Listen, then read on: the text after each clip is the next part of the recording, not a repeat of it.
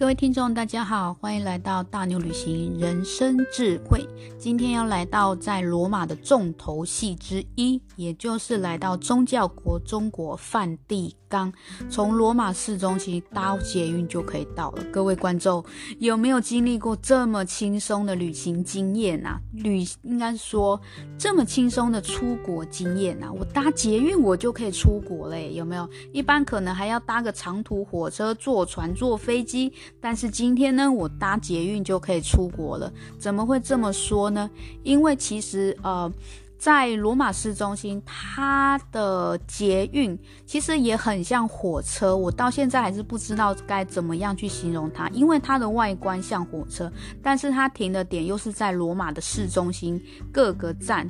它的功能就很像捷运，所以我姑且称它为捷运。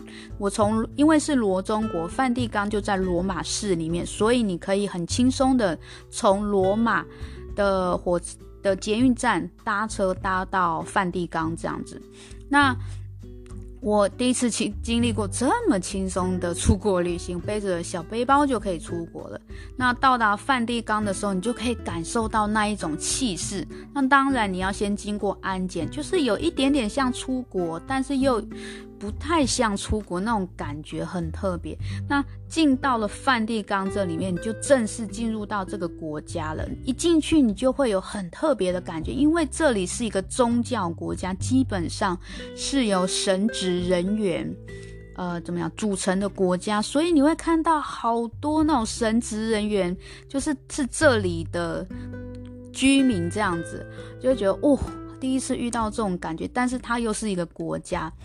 那基本上呢，来到梵蒂冈，对于我而言，我觉得必做的两件事，最让我印象深刻的事，就是第一个，你在他的大广场那边感受到世界各地的宗教，呃，宗教的派系。应该也不是说派系，就是他们都是这个派系，只是说是从不同国家来的，来跟教宗致敬。所以第一点，你来到梵蒂冈，就是你要体验这种宗教的感觉，还有有机会可以看得到教宗。那第二点呢，就是去看他的呃文，他的文物，他的画。也很精致。那最重要的就是在教堂里面，它有一个礼拜堂，世界知名的礼拜堂叫做西斯丁礼拜堂。为什么这个礼拜堂有名呢？它最有名的就是，请看它到它那边，请看它的天花板，它的超挑高天花板上面有什么？有举世无名的湿壁画，满满的湿壁画，上面呢就是有最后的审判。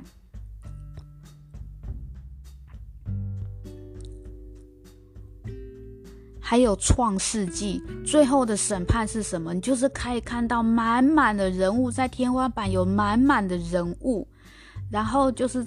就是觉得哇，一进去你就会眼光会被他的满满的人物顺着天花板看，那真的是很震撼。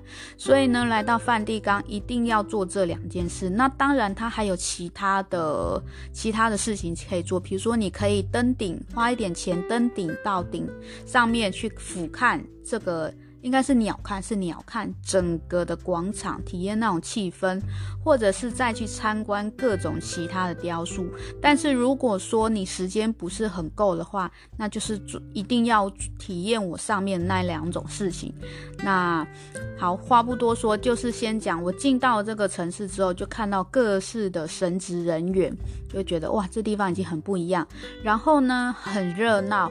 就感觉有一点像以前小时候去那个妈祖进香拜拜的时候，有没有去那个南北港的那朝天宫那边？就是会有很多店家会卖跟宗教相关的东西。像在这个地方呢，就我就有买了那个珠子、珠串。就是珠珠串成的项链，然后上面可能就是会有神像这样子，那只是说是属于这个宗教的神像。那我主要是买来送给就是朋友，有信这个宗教的朋友，而且呢，就感觉好像我是在这个圣地买的耶，在梵蒂冈买的耶，就觉得好像已经过香了一样，没有？就觉得哦，这个东西送给这个送给朋友一定非常值得。那就进来之后就热热闹闹的逛了一些商店，已经体验到这种气氛。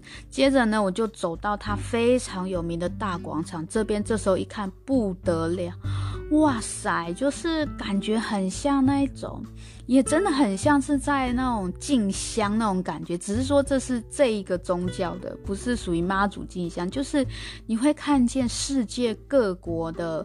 呃，宗教团体就是这个宗教的团体，然后来向教宗致敬。这一天教宗会出来，他是乘坐一台吉普车缓慢的绕，只是这个广场很大，我基本上呢只能看到教宗远远的，就像一个小圆点这样子。那。可是它会有那个大荧幕，让你去进，可以看教宗看得更清楚。然后呢，这些从世界各地来的宗教团体向教宗致敬，那种气势，你突然间就觉得有没有台湾队输人不输阵那种感觉，然后就觉得哦，我们真的也应该那种组队去来见教宗那种感觉，就是当下会被那种气氛所渲染这样子。然后体验到了这么热闹的感觉之后呢，我就，呃，走进了那个博物馆。博物馆呢要买票，而且还要预约时间。那那时候呢，还记得吗？就是他们就是欧洲会有免费博物馆日。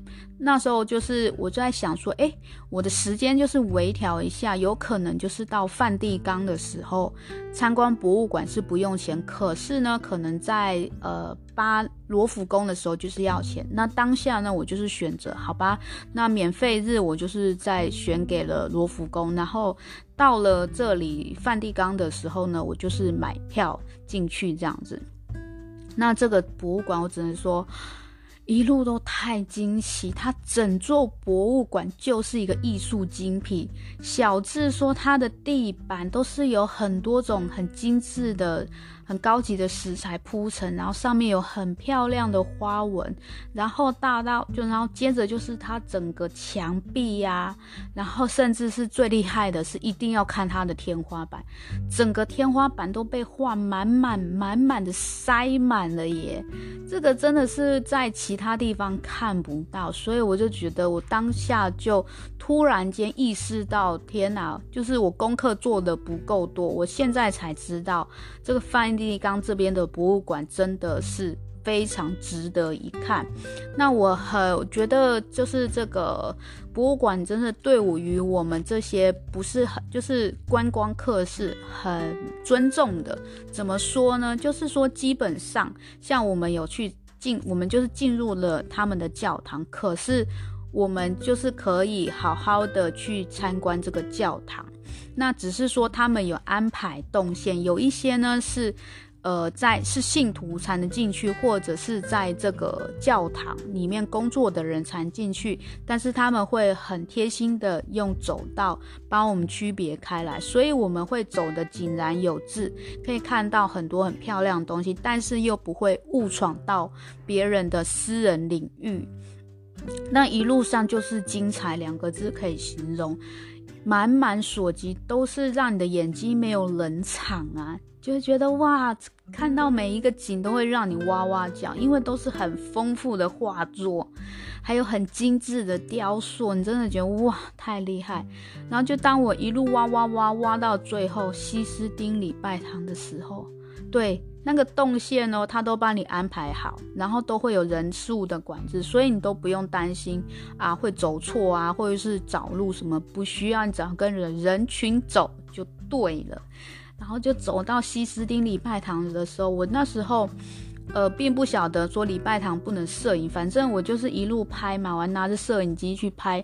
哇，一进去那个礼拜堂的入口，我就被天花板满满的画给镇住了，然后就拍了一下，然后就被警那个警卫说不能拍。不过他也很好，他也没有硬要求我说一定要删掉，我就是把摄影机收起来，专心的用眼睛去看这个壁画。湿壁画在天花板的，那后来我就是买了一张湿壁画的明信片当做纪念，这样子。我不得不说，在这里真的大家可以就是在坐，就是站在这边，好好的欣赏这个超级挑高的天花板，还有满满的人物，你真的可以可以静下心来，然后怎么讲？你会觉得哇，原来湿壁画是这么的有趣，很像在看很多个故事一样，有点像是看中国的《清明上河图》，因为你每一个小角落你都可以看到一个故事。而且他的画上面每一个人物的表情都是很丰富的，所以他们是用表情在说故事，表情跟动作。那大家还知道吗？就是这个画家，然后那时候他在画的时候已经是个老头了。这个老头呢，就是非常有名的文艺复兴三杰米开朗基罗。他在画的时候已经是年纪蛮大了，不过他还是很尽心尽力的画完这个图。不过呢，你在看这个天花板的时候，一来它很高，二来是在它的位置是在天花板内，所以就是在画家在画的时候，你必须头一直这样子仰着，这样子画画。然后面积又这么的大，然后我就想说，诶，当时米开朗基罗他到底是怎样把这这一幅画给他画完？的是真的是太厉害了，我光看我就觉得脖子很酸的，有没有？好，看完这个精就是很棒很棒的画之后呢，我就舍不得的离开。诶，这时候就觉得，诶，当自背包客有个好处，自助旅行就是你时间比较从容，你可以在这里想待多久就待多久。我真的把这个空间的感觉，还有这一幅画，好都好好的看完，我才走了。离开之后呢，我就想要上厕所了。在这边，我遇到整个欧洲，或者是过去在别的国家旅行以来等最久厕所的一次。我觉得我等了不知道有有四十五分钟吗？至少有半小时啦。然后就是等到我会觉得。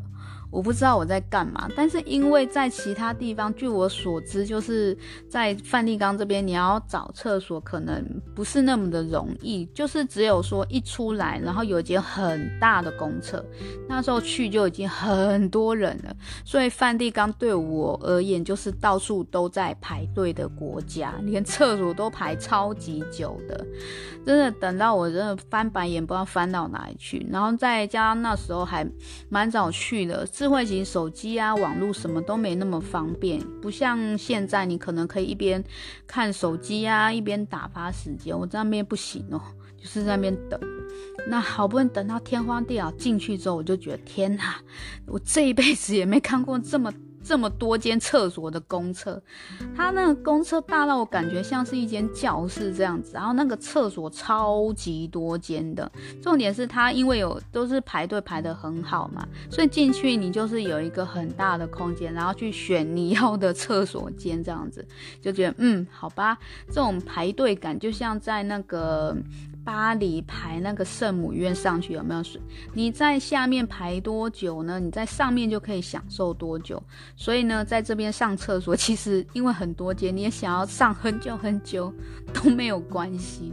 所以就是在梵蒂冈上厕上公厕排队的经验，还有它里面的公厕也是让我印象深刻。然后在里面就短暂吃一点东西之后呢，我就结束了梵蒂冈之旅。真的，梵蒂冈一定要去。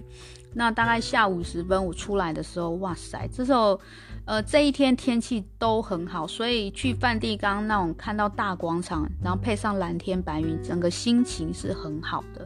到了下午之后呢，阳光就变成金黄色的，然后回到了罗马市区，就感觉真的是不一样的国家，也不一样的气氛，又是来到欧洲这种感觉了。我真的很喜欢罗马的那个每一栋的建筑物。然后阳光洒下去，配上配上喷泉，配上时间，你真的觉得哇！每一个景都好漂亮，都闪闪发光，非常的耀眼。那在这边呢，我就赶紧了去做我前几天想要去做而一直因卡于时间因素没做到事，就是干嘛呢？去真实之口啊！对，来罗马你有时间呢，也可以去一下真实之口。真实之口它是在一个教堂还是修道院？不好意思，因为我不是很确定。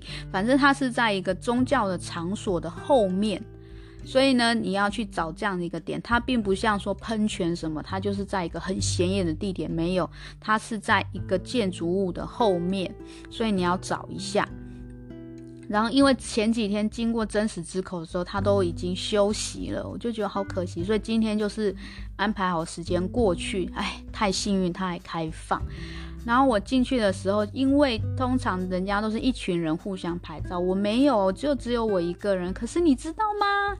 那里面的宗教就是在里面服务的人员，他竟然就说：“那我帮你拍照。”哇塞，超级专业，不用我讲，他就帮我拍，而且还拍了两张。然后在这边呢，拍真实之口，你也可以去观察人性，因为真实之口它真的超级大，欸，感觉都像一个人那么高了耶。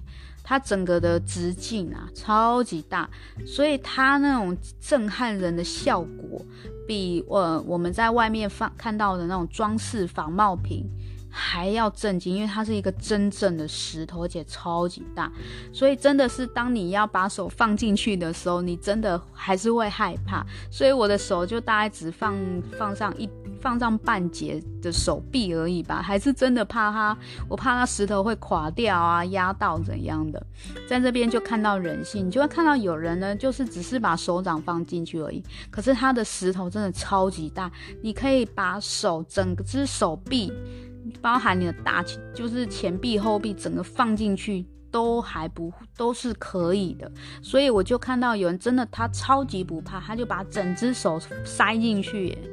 然后我就觉得哇，他很勇敢。因为当我觉得我把前臂放一半进去，我就已经觉得伸到很里面。但是我我现在想想，或许我可以下次拍照，我可以更勇敢，把整只手臂拍下去。那真的是需要一点勇气才做得到。所以，呃，就算你没有去拍照，你在那边看别人拍照也蛮有趣的。这就是罗马有趣的地方，有些东西你不用亲自参与，你光在旁边当个路人，当个旁观者，去欣赏眼前这一切都很有趣。那另外呢，在罗马也是发生，就是。呃，在这边我是没有旅伴。其实到九，这已经是整段旅程的后期了。我已经开始感到有一点点无聊了，你知道吗？在罗马，我竟然开始跟鸽子讲话。我没有什么跟路人、跟街道人讲话，但是。因为太无太无聊了，我就开始跟鸽子讲话了。那为什么是因这样呢？是因为很久以前有一部好莱坞电影吧，就是关于一个小女巫师，年轻的女巫师，然后她去意大利旅行的一个故事。然后她就是就是莫名其妙把一个男生变成了鸽子，然后必须要去从一堆的鸽子里面。把这个人拯救出来，所以因为这个，我当时我很喜欢那一部电影，所以当我来有机会来到了意大利，来到罗马的时候呢，我就开始跟鸽子讲话，就想说，嗯，你会不会就是被人用魔法变成的鸽子呢？其实你是人吧？就开始跟鸽子讲话，这是在罗马比较有趣的一点。那在跟罗马的真实之口拍完照之呢之后呢，我又再走到了。呃，西班牙的那西班牙阶梯，也就是后来被关起来的那个阶梯，这个地方最有名的呢，最有名的呢，就是你到那阶梯之前，你一定要在旁边的冰淇淋店买个冰淇淋，然后在阶梯旁，然后再到西班牙阶梯去吃冰淇淋。哦，这真的是很特别的经验，有没有？那我去买了冰淇淋之后，第一次遇到说，老板就问我说要不要加 cream cream，我就想哈，加鲜奶油吗？冰淇淋已经够油了，还要再加鲜奶油啊？我就说哦，不用了。虽然虽然我相信加上鲜奶油口感一定更好，只是说哎。对啊，所以呃，怎么讲呢？就是我第一次遇到说冰淇淋加鲜奶油，但是大家有机会可以吃看看。然后我就买了冰淇淋，然后坐到西班牙广场上去吃冰淇淋。我觉得有时候一个很唯美的一个时一个经验是天时地利人和所造成的。怎么说呢？因为那时候天气是。很晴朗的，而且呢，它是刚好有点夕阳西下，有金色的阳光洒下来，再加上很人们呢，很有一些人可能都是下班，当地人下班了，整个气氛就是很慵懒，也不会太热，也不会太冷，所以我所感受的气氛就是很闲适自在的。我就在那边跟一大群人坐在阶梯上。然后由高往下看着地面上的人，而且西班牙阶梯往下看下去，它前面就有一个很大的喷水池，又大到说感觉很像一个小型的游泳池这样子。所以呢，我就觉得在这边你光看人，看个喷水池，看个景致，吃个冰淇淋，享受着阳光，就觉得好满足哦。所以我就觉得有时候真的是也不需要什么，就是刚好有这样子的东西都组合起来，这些元素组合起来，你就已经很享受了，不一定说一定要去什么点。所以那时候我就觉得，哦，原来西班牙阶梯这种感觉为什么会有名？虽然只是一个很平凡的阶梯，可是呢，却是因为有很大家很轻松自在的心情。然后去组成这一个景点，因为在那边真的觉得哦，大家都是这样很自在，然后很随性这种感觉，然后你就只是吃了冰淇淋或是什么事都不做，你就已经觉得很舒服了。然后再加上罗马这边到处都有大型喷水池，诶，我后来才发现许愿池只是一个其中之一，但是到处都有很漂亮的喷水池。所以在罗马的时候，有一部分我是觉得蛮安心的，因为到处都有水，就间接的觉得说我不会渴死这样子，所以你会觉得很安心。那在罗马呢，不知道为什么，就突然间觉得哦。我好像很久没有吃饭了，所以呢，就在那个许呃许愿池的旁边一间中国餐馆吃饭。这是我第一次在欧洲的中国餐馆吃饭，是吗？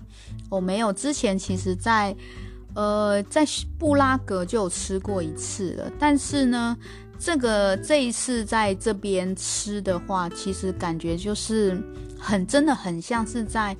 呃，真正就是说，怎么讲？为了欧洲人而设置的，呃，怎么讲？就是说，这间餐馆呢，它基本上就是服务欧洲客人。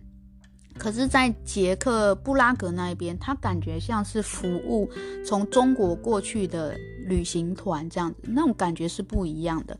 所以，呃，那时候不知道为什么就觉得我好像很久没吃米饭。其实仔细想想，在前两站威尼斯我就已经吃过了，还记得那个很棒的中国民宿吗？我就吃了，已经吃了饭。可是，在罗马的时候，突然间又很想念米饭了，所以我就想，嗯，有一餐我一定要进去吃。那在里面呢，就是很生意超好，因为它的点超好的，就在许愿池旁边，然后就在就，可是他们也很好，因为我只有一个人，那我还是有一个位置坐，然后其他人都是一群一群的去那边聚会，我就在那边吃，比较特别，让我非常特别是我在那边喝了酸辣汤，它这个酸辣汤。味道跟台湾不一样，重点是它的醋，它的酸，它是加镇江乌醋。诶，我我这时候才知道，那个镇江的乌醋跟我们台湾乌醋吃起来是不一样，它的发酵味很重，跟台湾的酸味是不太一样的。所以我第一次吃的时候，我还在想说，第一口喝到的时候，还想说这是不是坏掉啦，很有点臭酸的味道。可是后来再吃久，就慢慢习惯，这就是它醋的特色，这是我印象中非常深刻的一点。那今天这个整体的行程结束之后，罗马也差不多，整个欧洲行也差不多要结束了。隔一天呢，就要搭飞机了，离开欧洲。那今天这一天真的是过得很满足，参观超多地方，真的是大开眼界。尤其是那种宗教宗教大会，真的让我觉得哇！而且是每天都在上演，有没有？就觉得出国真的很好，会让你看到很多东西，扩展你生命的广度。虽然说你生命的长度是有限，但是广度可以靠着你的努力继一直去展开，这样子。在西班牙阶梯就吃完之后呢，呃，我就开始就在街上漫步了。我还顺便去了火车站，先探一下路，看一下隔一天就是我要怎么，就是去哪里买票啊、搭车什么的。那火车站蛮大的，好，然后也欣赏，我就很喜欢在罗马市区走路，虽然它很大。然后就欣赏的那个阳光啊，洒在建筑上，洒在喷泉，洒在植物，洒在人行道，真的超漂亮。就在我游了一天，回到了住宿点之后，我就想啊，我就不要出去了。可是呢，有时候事情就是这样的发生，尤其是你人在外面，你真的是还想要再就是多看东西的时候，有时候就是由不得你啊。虽然你已经下定了决心说我要好好休息，可是呢，就是那一天晚上的时候，哎，好不容易哦，我就是相处的室友，相处几个晚上室友呢。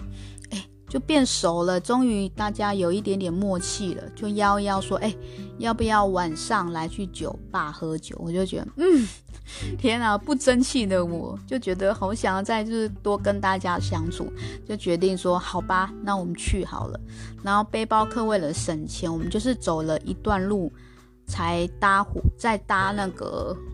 公车去到台伯河，罗马市区的河就是台伯河，在台伯河的另外一边呢，就是酒吧区，晚上都很热闹。所以呢，那天即使我已经走了很多路，还是必须呢再去走很多路这样子。不过呢，我觉得也很感谢，虽然我很累了，很感谢我的脚还是很愿意的配合着我，真的走。就是在户，就是在外面一个人走路的时候，其实你会跟你的身体各个部位讲话。最辛苦的时候是在巴黎的时候，巴黎也是很大，走得好累哦。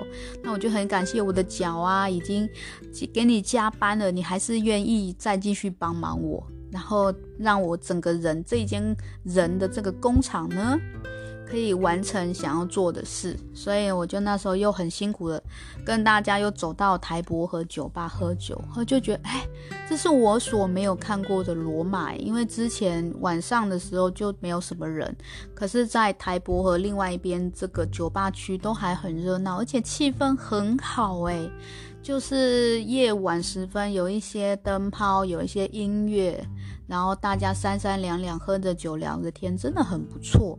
那只是说很可惜，我隔天就要走了，而且我很累。那就还是觉得很棒，我有机会体验到一个夜生活。好，那今天这个在罗马的一天就结束了，是最后一晚了。睡完觉起来，隔一天。那就要准备准备收拾行李，继续搭机去了。明天也是有蛮精彩的行程哦，因为飞机是在下午时分，所以白天的时候还有机会再去逛一逛。那就我们就期待明天最后一天欧洲行了。